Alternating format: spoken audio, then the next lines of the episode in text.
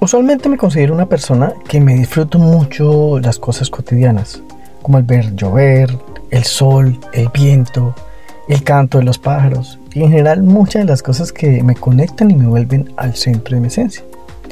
Pero no siempre fue así, porque andaba con muchas otras cosas en la mente, con muchos deberías con los que me autoexigía mucho más de lo que hago ahora. Cuando tenía un trabajo de 8 a 6 y a veces de más horas, si tenía cosas por entregar y me estresaba haciéndolas, ese disfrute no se notaba, porque aprendí desde tal vez muy pequeño que había que darlo todo con esfuerzo, y solo hasta que estuviera bien para otros, celebrado por otros y aprobado por otros, mi recompensa sería el disfrute. Y ahora entiendo lo que hacía y me ayudó tal vez a, ponerlo en palabras. Hace poco escuché a alguien que sigo en, eh, en las redes sociales y que ella con su pareja a sus hijos no les dan recompensas materiales por los logros que los niños tengan. Precisamente para que no se asocie a que solo hacemos las cosas por esa recompensa o premio y que el disfruto solo tenga que llegar a través de ser premiados que en mi caso el premio se convirtió en la búsqueda de esa aprobación por mi trabajo, olvidando disfrutarme muchas veces el proceso de simplemente hacerlo. Y no quiere decir que no se celebre o recompense los logros, más bien la propuesta que ella hace y que me hace total sentido para mí es enseñar a los niños que el proceso que vives vale la pena vivirlo y disfrutarlo siempre sin que lo veamos como un sacrificio por esperar la recompensa al final, cualquiera que sea para ti. Yo crecí en un entorno de mucha exigencia eh, para ser muy buenos en lo que hiciéramos y buscar siempre ser notados o sobresalir porque eso era una creencia de mis padres sobre lo que era poder salir adelante. Pero mentiría que no había disfrute, porque también jugábamos mucho y, nos llevaban de viaje cuando podían y sobre todo tuvimos vacaciones inolvidables en la casa de los abuelos. Pero cuando estábamos en el rol de escuela o de ser responsables, el disfrute no era la prioridad.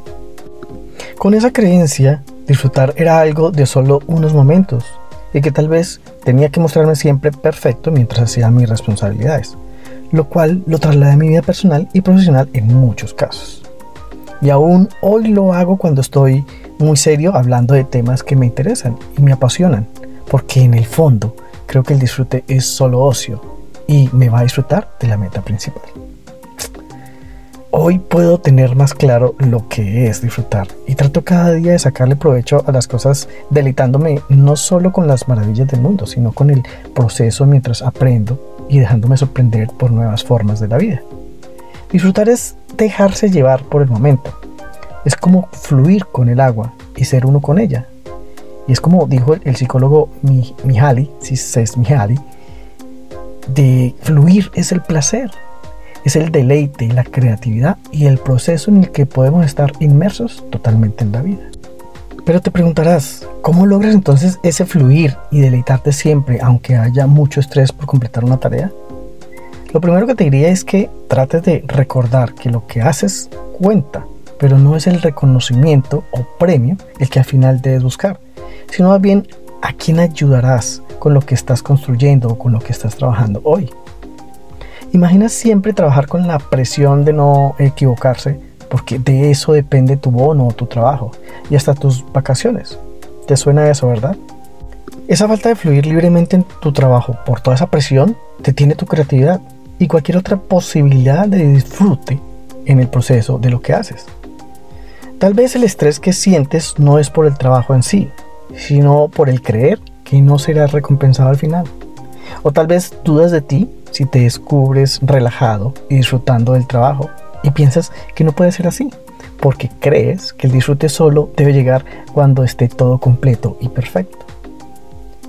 Yo sigo trabajando en el disfrute de lo que hago a diario y cuando me encuentro pensando más en el resultado que en el momento presente que estoy viviendo y en el impacto que quiero lograr, paro completamente y simplemente me digo a mí mismo, estás distraído con el premio y no disfrutándote el proceso de tu trabajo.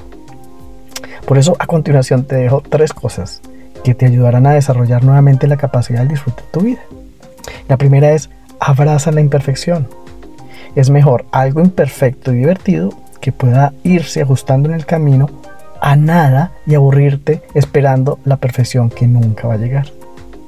Lo segundo es, haz primero lo que sientas le aporta a tu esencia, como en un juego de niños, lleno de creatividad e imaginación.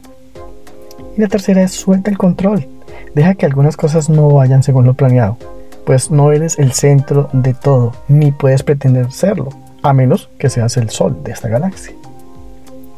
Espero haberte podido aportar algo para tu vida en este episodio y ayúdame también a llegar a más personas si crees que necesitan escuchar algo de mis ideas.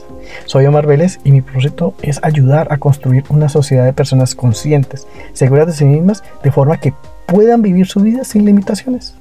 Gracias por escucharme, nos vemos pronto, chao chao.